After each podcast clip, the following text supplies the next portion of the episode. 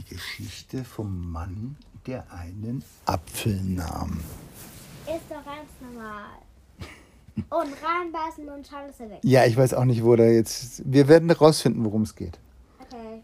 Es begab sich in alten Zeiten, dass der Kalif Harun al-Raschid, der damals noch jung war an Jahren, seinen Visier Ja'far rufen ließ.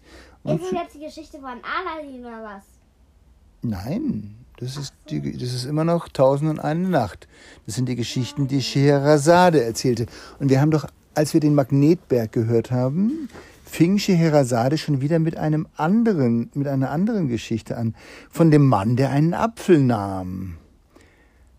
Und aus der Kleinigkeit sich schreckliche und wunderliche Dinge begeben, begaben, beguben.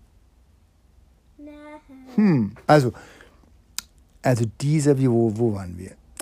Also, der Kalif Harun al-Raschid rief seinen Visier Ja'afar und sprach, es ist mein Wunsch, in die Stadt zu gehen und das Volk zu befragen, wie sich die Beamten betragen, die mit der Regierung betreut sind. Und wir wollen alle, über die das Volk zu klagen hat, ihres Amtes entheben und alle belohnen, mit denen es zufrieden ist. Na, das wäre mal eine Maßnahme für heute, oder? Wenn das mal jemand machen würde. Was nochmal? Was? Zu fragen, ob die Beamten gute Arbeit leisten, ob die Bürger zufrieden sind mit den Beamten. Das wäre eine tolle Sache. Und Ja'afar sagte, ich höre und gehorche. So ging der Kalif mit Ja'afar und dem ersten seiner Diener Masrur in die Stadt, und sie wanderten durch die Straßen und Märkte, bis sie in eine Gasse kamen, kamen, wo sie einen alten Mann mit einem Fischnetz trafen, der langsam seines Weges ging. Und der Kalif sprach zu Ja'afar, man sieht es diesem Manne an, dass er im Elend lebt. Und dann trat er zu ihm und sprach, ehrwürdiger Greis, was ist dein Beruf? Was machst du denn?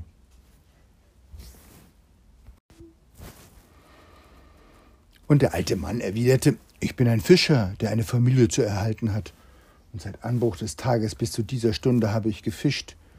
Doch versagte mir Allah auch das Allergeringste, womit ich meine Familie ernähren könnte. Ach, ich verabscheue mein Leben und sehne mich nach dem Tode. Darauf sagte der Kalif, Höre, möchtest du nicht mit uns an das Ufer des Tigris gehen und dein Netz noch einmal auswerfen? Was immer du fangen magst, ich will es kaufen von dir um hundert Dinare. Was? Da freute sich der Mann und sprach, Bei Allah, ich komme mit. So gingen sie nach dem Ufer des Tigris. Der Fischer warf sein Netz aus und wartete, bis es zu Boden sank. Dann fasste er die Schnüre zusammen und zog das Netz mit Mühe ans Ufer. In dem Netz aber befand sich ein großer Kasten, der war mit Metall beschlagen und schwer. Und schwer, natürlich. Natürlich schwer. ist immer schwer. Der Nein. Kalif untersuchte ihn, gab dem Fischer 200 Golddinare und ließ ihn seiner Wege gehen. Dann schleppte Masrur, unterstützt von Ja'afar, den Kasten ächzend und schwitzend in den Palast. Dort setzten sie ihn nieder und entzündeten Kerzen. Und Ja'afar erbrach den Kasten und fand darin einen Korb aus Palmblättern mit roten Fäden verknüpft. Und in dem Korb lag ein Teppich. Fliegender Teppich. Unter dem Teppich, unter dem Teppich aber befand sich ein Frauengewand, vierfach zusammengelegt. Und siehe, darunter auf dem Grunde des Korbes lag ein junges Weib. Was ist ein Weib? Ein, eine Frau, eine junge Frau. Ah ja. Schön wie ein. Was? Wie kann die da ranpassen? Ja, und vor allem, wie, wieso liegt die im Wasser? Schön wie ein Silberbarren, doch grässlich in 19 Stücke zerhackt. Also, das war eine Leiche und keine junge Frau. Was ist eine Leiche? Eine Leiche ist ein toter Mensch. Wow. Im Wasser muss es ja immer tot sein. Als der Kalif das erblickte, rief er Wehe. Und Tränen des Mitleids und des Zorns liefen seine Wangen herab. Und er wandte sich in Ja'afar und sprach, sollen in unserem Reiche noch weiter Menschen ermordet werden? Soll ihr Blut über uns kommen? Bist du nicht eingesetzt zu Schutz und Sicherheit des Landes? Und so sieht der Frieden meines Kalifates aus? Wir müssen diese Frau an ihrem Mörder rächen. Wehe, wenn du mit deinen Leuten solcher Mörder nicht Herr wirst und sie nicht fängst. Dann fügte er, zitternd vor Zorn hinzu. Höre, wenn du uns nicht den Täter dieser Tat herbeischaffst, damit ihm zuteil werde, was er verdient, so will ich statt seiner dich am Tore meines Palastes aufhängen. Und der Kalif war ganz außer sich. Und Ja'afar sagte, ah, gewähre mir drei Tage Frist. Und der Kalif sagte, es sei. Und Ja'afar ließ Nachforschungen anstellen, aber er erfuhr nichts. Am dritten Tage ging er voll Trauer heim nach seinem Hause und sprach bei sich in seiner Seele, wie soll ich nur den Schurken finden, der diese junge Frau ermordet hat? Es scheint ganz unmöglich. Bringe ich aber, was man ja leicht tun könnte, einen anderen herbei als den wirklichen Mörder, wird Allah sein Blut über mein Haupt kommen lassen. Ich weiß wirklich nicht, was tun. Und er blieb in seinem Hause und wusste nicht, was tun, und tat gar nichts. Am Morgen des vierten Tages sandte der Kalif einen von seinen Kämmerern nach seinem Visier, und als der Visier in des Kalifen Palast gekommen war, fragte der Kalif, wer ist der Mörder jener, Mörder jener jungen Frau? Da erwiderte Ja'afar, O Beherrscher der Gläubigen, bin ich allwissend? Bin ich da für lebendiges oder für ermordetes Volk? Wer weiß, wer sie tötete?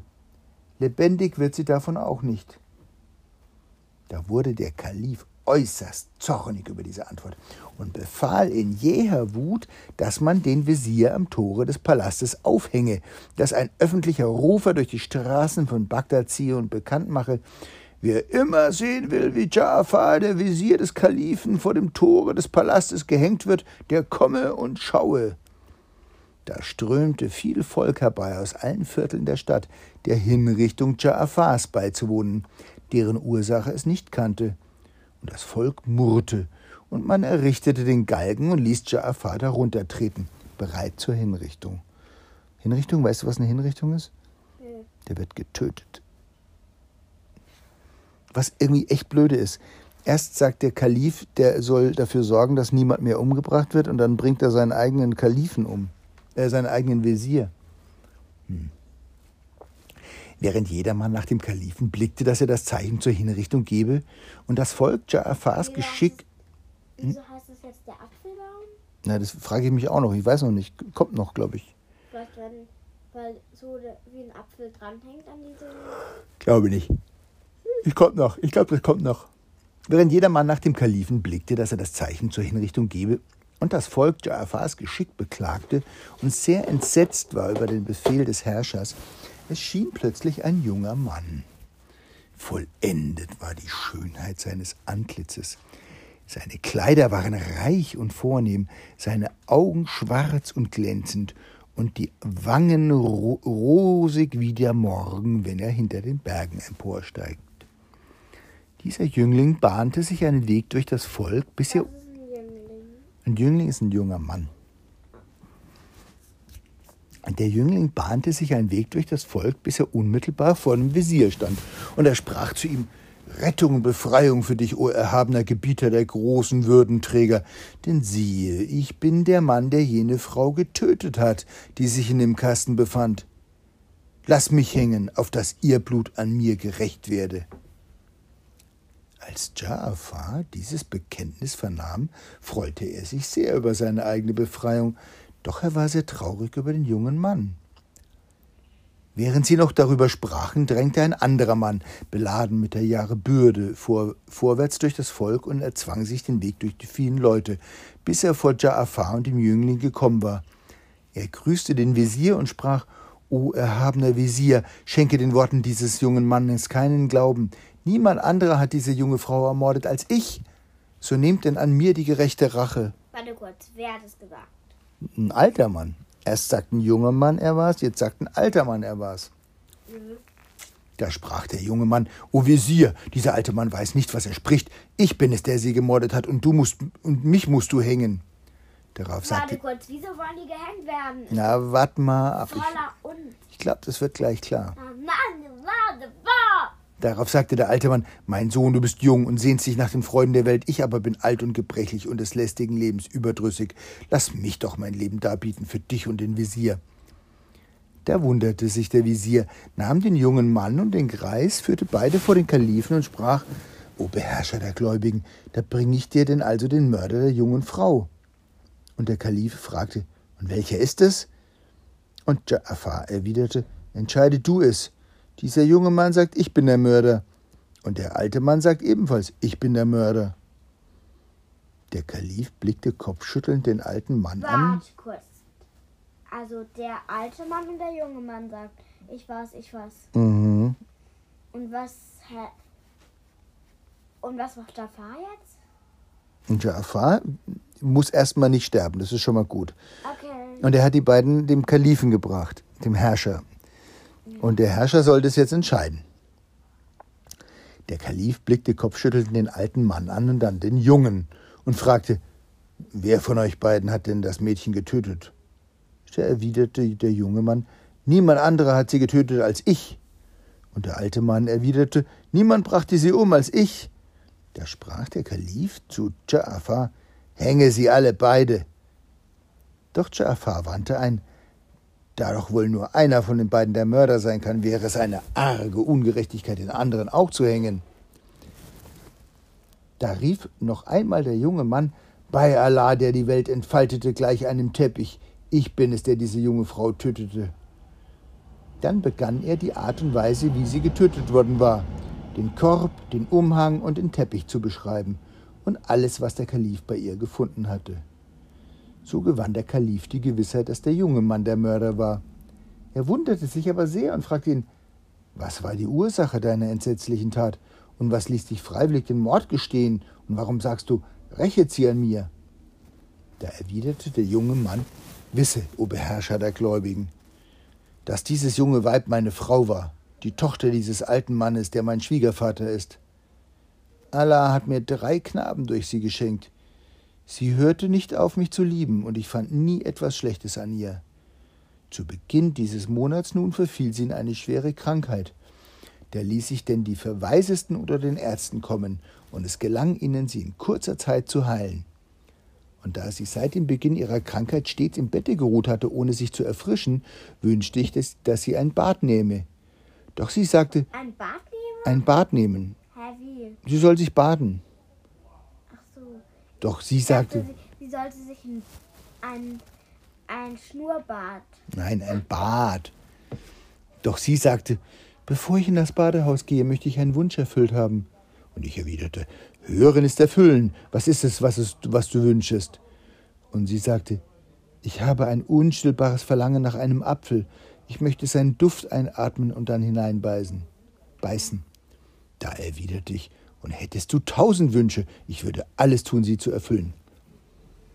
So ging ich in die Stadt, nach Äpfeln zu suchen. Doch es war mir nicht möglich, auch nur einen einzigen zu finden. Da kehrte ich traurig nach meinem Hause zurück und sprach, O Tochter meines Oheims, bei Allah, ich kann keinen einzigen Apfel finden. Da wurde sie sehr betrübt, und aufs neue überfiel sie eine Schwäche, und ihre Krankheit kehrte zurück im Laufe der Nacht. Und ich war sehr beunruhigt über ihren Zustand und geriet in Angst. Als der Morgen graute, ging ich aufs Neue fort und wanderte von einem Bazar zum anderen, doch nirgends waren Äpfel zu finden. Endlich traf ich einen alten Gärtner, den ich sogleich nach Äpfeln fragte, und er, wie, er erwiderte mir, mein Sohn, warum müssen es denn gerade Äpfel sein? Um diese Zeit gibt es Äpfel nur in den Gärten des Kalifen zu Bassora, wo sie der Gärtner bewahrt für des Herrschers Tafel.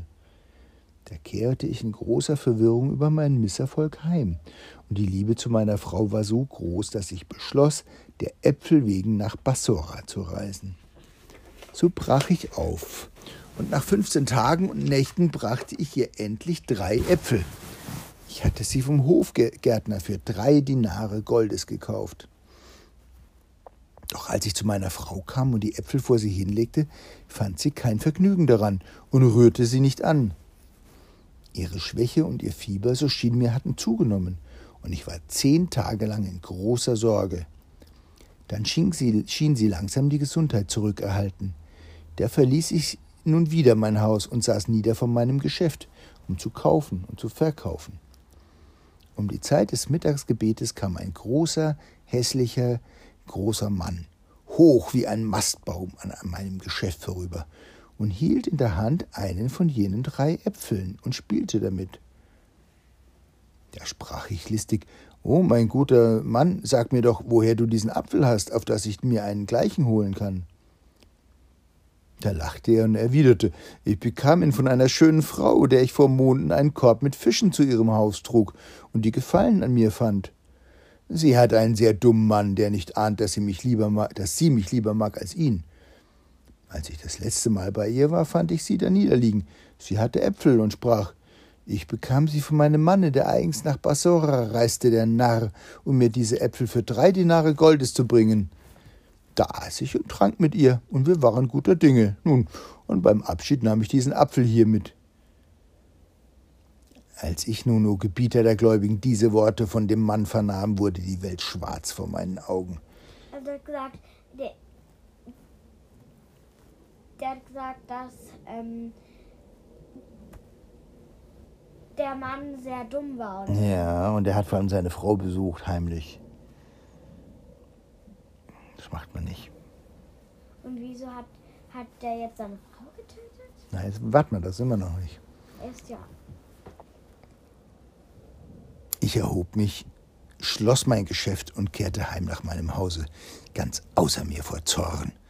Ich blickte nach den Äpfeln und als ich nur zwei von den dreien sah, fragte ich mein Weib, O Tochter meines Oheims, wo ist der dritte Apfel? Da hob sie den Kopf und erwiderte, ich weiß es nicht, o Sohn meines Oheims, wohin er gekommen ist. Das überzeugte mich vollends, dass, die, dass der Sklave die Wahrheit gesprochen hatte. Und ich ergriff in meinem Jähzorn ein Schwert und ohne ein weiteres Wort hieb ich wie ein Rasender auf sie ein und hörte erst auf, als sie zerstückelt war. Da erwachte ich aus meiner Wut und kannte mich nicht mehr, und es ergriff mich tiefe Verzweiflung und ich legte den zerstückelten Körper hastig in einen Korb, deckte ihn mit ihrem Gewand und einem Teppich zu, legte den Korb in einen Kasten und lud ihn auf ein Maultier. Dann ging ich zum Tigris und warf den Kasten in den Fluss.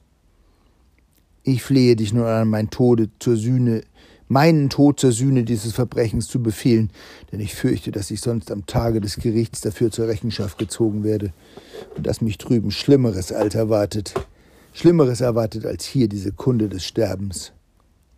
Warte kurz, wieso wollen jetzt alle sterben? Ja, einer will sterben. Verzweifelt und voll. Zwei, oder? Nee, der alte Mann will das verhindern. Also wenn wir doch erfahren, warum er das will. Ach so. Verzweifelt und voll Abscheu von mir selbst kehrte ich heim nach meinem Hause und fand. Weil er sowas Böses gemacht hat. Ja, genau. Und fand meinen kleinen Sohn in Tränen, obwohl er doch gar nicht wusste, was mit seiner Mutter geschehen war.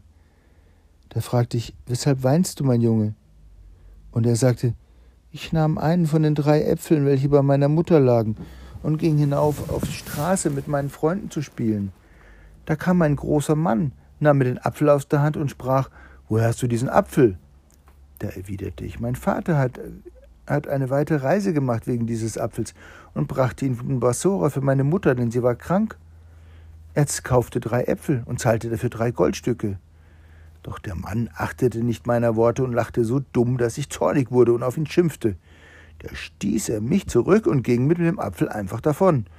Und ich, Warte kurz, hat es jetzt der Sohn gesagt? ja, der Sohn. Der Sohn von dem Mann, der die Frau getötet hat. Und ich erschrak und fürchtete, dass die Mutter mich wegen Also, des Apfels schlagen würde. Sagst, sagt der Sohn, oder? Ja, es stellt sich raus, dass der, der, der große Mann, der den Apfel gegessen hat, den, den, den, den, den Ehemann nur ärgern wollte. Die Geschichte stimmte gar nicht, die er behauptet hat, dass er nämlich untreu war mit der Frau, sondern das war der Sohn, der den Apfel geklaut hat. Und der hat ihm dem Mann die Geschichte erzählt. Oh. Das heißt, der Mann hat seine Frau umgebracht und die war völlig unschuldig. Oh. Und deswegen will er erst recht sterben. Oh. Oh oh. Und ich erschrak und fürchtete, dass die Mutter mich wegen des Apfels schlagen würde. So ging ich vor die Stadt hinaus mit meinem Freund und dann blieben wir, bis der Abend anbrach. Und als ich nun, o Beherrscher der Gläubigen, hörte, was mein Sohn sprach, da kannt, erkannte ich, dass der Mann lügnerisch und prahlend meine Frau verleumdet hatte, und ich begriff, dass ich sie grundlos getötet hatte.